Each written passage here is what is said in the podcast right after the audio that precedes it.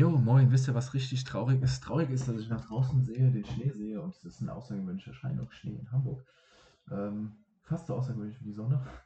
Und ich mich darüber freue, dass irgendwas Helles draußen ist, das mein Auge funkeln lässt, weil die Sonne sich auch nicht oft hat, hat blicken lassen.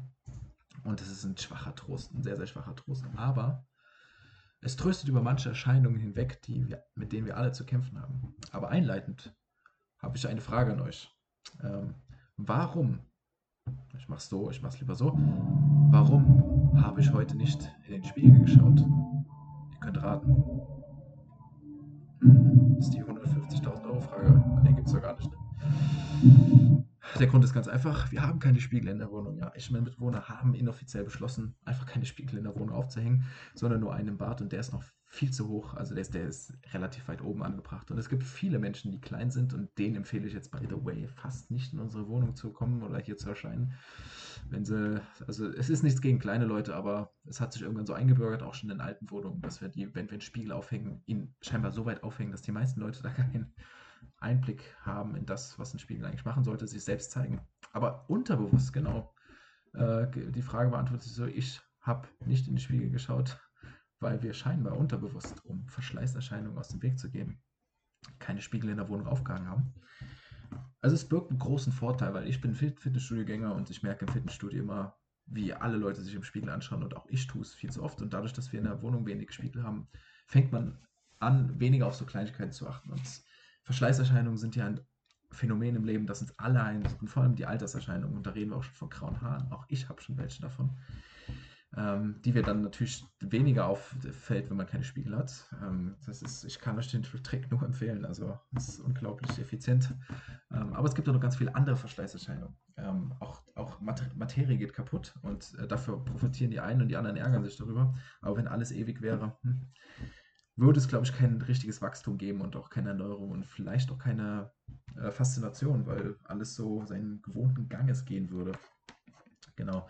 Und das ist äh, eine äh, interessante Erscheinung. Es gibt nämlich auch Verschleißerscheinungen bei, bei zwischenmenschlichen Beziehungen. Und das ist eigentlich dieser Grundpunkt, den ich überhaupt heute habe oder den ich haben werde. Und den ich auch in einem Text, den ich dafür formuliert habe, gerne rüberbringen würde. Und dieser Text heißt Verschleißerscheinung. Verschleißerscheinungen sind unangenehm, vielleicht aber doch eher beschissen. Also für die meisten stellt dieser Fakt keine neue Erkenntnis dar. Verschleiß gehört zu den unwiderruflichen Konstanten des Lebens. Er war da als wir diesen Erdball betraten, und er wird weiterhin sein teuflisches Werk verüben, sollten wir das Leben winselt und um das Paradies anflehend verlassen. Ja gut, das ist jetzt mal eine Vermutung, ne?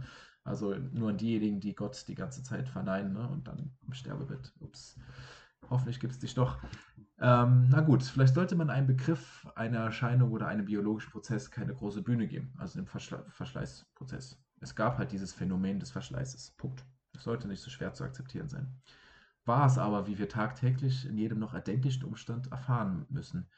Hier wird nicht nur von den Alterserscheinungen geredet, die sicherlich jeden irgendwann mal beschäftigen. Nicht nur ein graues Haar, nee, irgendwann folgt die Gewissheit, dass man die Radieschen in jedem Fall von unten betrachten wird. Ja, es gab wahrlich schwerere Gedanken, aber so war es nun mal. Schaut den Radieschen, äh, pardon, den, der Wahrheit ins Gesicht. Viele Unternehmer und Geschäftstreibende werden, auch wenn sie von gleicher Art Verfallsprozessen heimgesucht werden, nur müde mit den Schultern zucken, während sie mit glänzenden Augen den Wachstum der Unternehmung beobachten. Verfall bedeutet nämlich Defekt. Defekt bedeutet Neuverkauf. Neuverkauf lässt das eine oder andere graue Haar, je nach Menge, schneller in Vergessenheit geraten. Also für den einen oder anderen hat der Verfall somit, vor allem der Verfall materieller Dinge, einen unheimlichen Vorteil. Nichts hält ewig, es darf weiter fleißig produziert werden. Ähm, ist das jetzt ein typischer Punkt für die Pro-Liste? Äh, ich würde sagen, eher ein typischer Fall für das zweischneidige Schwert. Des einen Glück, des anderen Leid. Wobei das Leid dann natürlich irgendwann jeden trifft. Das Beste draus machen. So war das mit dem Leben und dem Verfall. Die Frage steht trotzdem im Raum, ob der umgekehrte Fall, der nun das ist, was wir alle brauchen und wollen. Unsterblichkeit? Naja, die Bedeutung jedes Tages, jeden Tages würde irgendwie flöten gehen, oder? kein Defekt, keine Zerstörung, kein, kein Schwachwerden von Materie. Adieu Volkswirtschaft, adieu Wachstum, adieu Produkte, würde ich fast sagen. Keine Erneuerung, keine Innovation, hm, keine Faszination, nur ein stetiges Durchkauen des ewig gleichen Käsebrotes. Oder aber immer noch äh, auf den Pferden reiten, auf Kutschen reiten. Muss man mal drüber nachdenken. Auf der anderen Seite gab es aber Bereiche, denen wir durch Verschleiß und stetige Erneuerung, was, eigentlich, was natürlich bei so Produkten und Innovationen gut sein kann, ähm, bei anderen Bereichen äh, rauben wir eben diese Faszination und Bedeutung dadurch. Vielleicht war es der Natur und unseren Anlagen geschuldet. Vielleicht aber auch waren Freundschaft und Beziehungen wirklich manchmal nur ein Mittel zum Zweck. Ich meine, war, war das nicht irgendwie auch manchmal ein egoistischer Kampf gegen Einsamkeit, den jeder betrieb, aber nur manche ihm einen Namen gaben? Also okay, sicherlich hat es auch was Gutes, dass Beziehungen und Freundschaften irgendwann zerbrachen, damit wir, so wollte es die Reifung, weiterschreiten und lernen.